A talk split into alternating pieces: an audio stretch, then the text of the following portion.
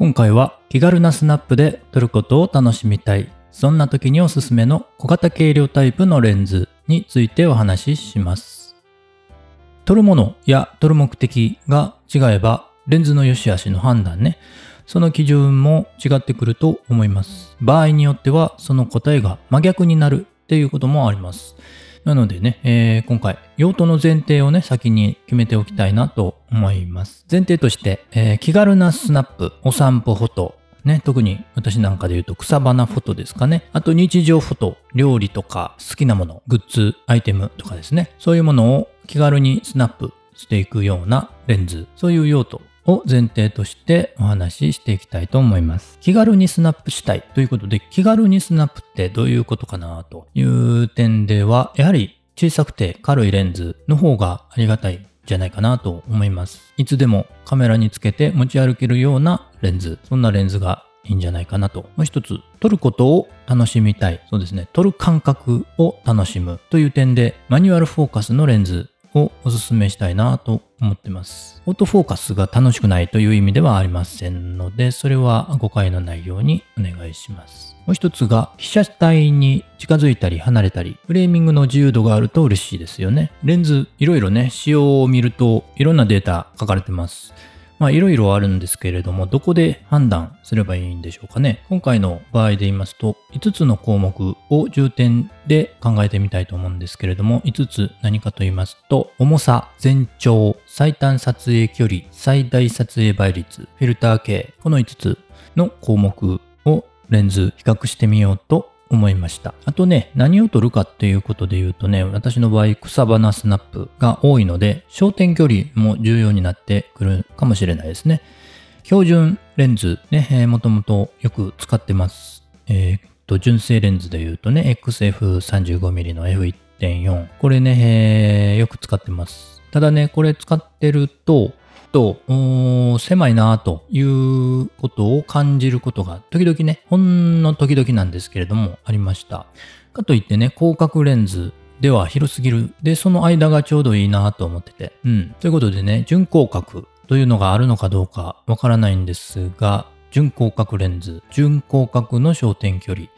が最近ちょっと気になってました。まあ、この準広角が標準と感じる人も多いんじゃないかなと思います。自分に合う焦点距離ね、えー撮るものによって、撮り方によって変わってくると思うんですけれども、これはね、自分で触ってみてね、確かめるのが一番で、どうやって確かめるかっていうと、まあ一番いいのはカメラやレンズを触れるお店で実際に確かめてみるというのがいいと思うんですけれども、なかなかそれができない環境の人もおられると思います。あとはレンタルして確かめるとか、もしね、ズームレンズ持ってるのであれば、ね、えーその焦点距離に合わせて覗いてみるというね、えー確認方法もできます。まあこれは、ズームレンズ持ってたらね、えー一番簡単かもしれないですね。で、準広角ってどれぐらいなのかなと。どれぐらいですかね。まあ人によってね、えー違うんですが、富士フイルムの APS-C のカメラの場合で言うと、標準がだいたい 35mm 前後ですね。で、広角レンズ、広角が 17mm から 34mm ぐらいのところ。で、超広角が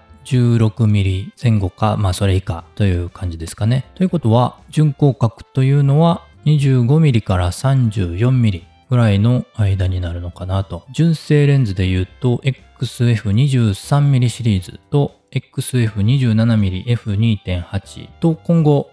発表される予定の XF30mmF2.8 マクロ。この3本が純正レンズで言うと準広角ってことになるんですかね。まあ1本はまだ発表されてないんですけれども、いつ発表されるんですかね、これね。年内発表っていうね、えー話はありましたけれども、その後、ちょっとまだ発表されていませんが、とても気になってます。はい。まあ、今回マクロがね、えー発表される予定になってるんですけれども、このところね、寄れるレンズ、被写体に近寄れるレンズがだんだん増えてきた気がしますね。うん。例えば先日発表された XF56mm の F1.2R WR リニューアルバージョンですね。これもね、だいぶ最短撮影距離が短縮されて70センチだったのが50センチまで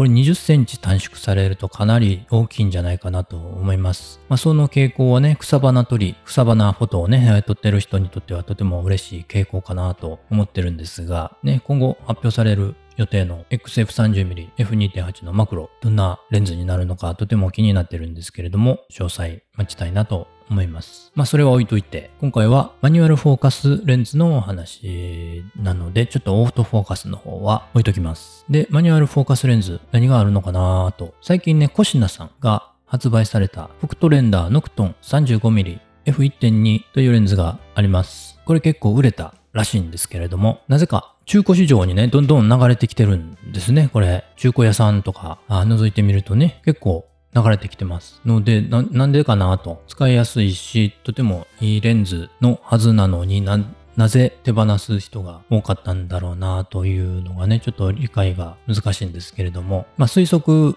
でね、えー、考えてみると、このレンズ最短撮影距離が30センチなんですが、まあ思ってたほど寄れなかったというのがあるのかなというのがまず一つの理由ですね。ちなみに XF35mmF1.4R の方は28センチ。まああんまり変わらないなとは思うんですけれども、まあ30センチでもね、標準の画角で30センチならまあ十分なんじゃないかなと思うんですけれども、まあそれがね、えー、もっと、もともとね、XF35mmF1.4R 使ってる人からするともうちょっと近づきたいなと思ったかもしれない。まあ推測です、これはね。もう一つの理由。これも推測ですよ。その後に同じシリーズの良さそうなレンズが出てきたと。まあ、売れなかったら、このノクトン 35mm がね、えー、売れなかったらもうそれで終わりだったのかもしれないけれども、結構売れたということで、えー、続いて日本ね、えー、立て続けに発売されました。ノクトン 35mmF1.2 が2021年の9月に発売なんですが、その後ね、えー、ノクトン 23mmF1.2、これがね、えー、今年の7月13日発売。で、続いて、マクロアポウルトロン 35mmF2 というマクロレンズがね、えー、今年8月8日発売ということでね、ちょっと出し急ぎすぎたのかなという気もしないでもないですね。で、35mmF1.2 の最初に出た方が、非球面レンズがなくて、異常部分分散ガラス1枚というレンズなんですけれども、後から出た 23mm の方がね、非球面レンズを採用して、かつ異常部分分散ガラス2枚入ってるらしいんですよ。まあ、そうなるとね、やっぱり入れ替えしたくなる人も出てきそうじゃないですか。この非球面レンズね、あのアスフェリカルって書いてるんですけれども、ノクトン 23mmF1.2 アスフェリカル。このアスフェリカルが非球面レンズという意味なんですが、球面、普通、あの、綺麗な球型なんですけれども、それを非球面にして焦点のズレをなくす技術らしいです。はい。詳しくは知りませんが、光の焦点を一致させるらしいんです。普通の球面だと、やっぱりちょっとズレがね、えー、光の色、種類によってね、ズレが出てくるんですけれども、それをちょっとずらすことで焦点を一致させるという技術らしいんですけれども、非球面レンズ。その非球面レンズをね、使うことで、何がいいかというと、小型化できて、軽量化できて、コストダウンもできるというね、えー、いいことばっかり。ということでね、えー、ちょっとその後から出たノフト 23mm の方をね、えー、欲しいなと思った人が、もともと買っていた 35mm の方を手放して買い替えということになったのかなというね、えー、これも推測ですが、まあそんな人もいたんじゃないか。で、もう一本ね、アポクロマート設計のマクロアポウルトロン 35mm。これはね、えー、8月に出たばっかりなんですけれども、なかなかね、作例レビューとかね、してる人が見当たらないんで、どういう写りするのかなかなかちょっと、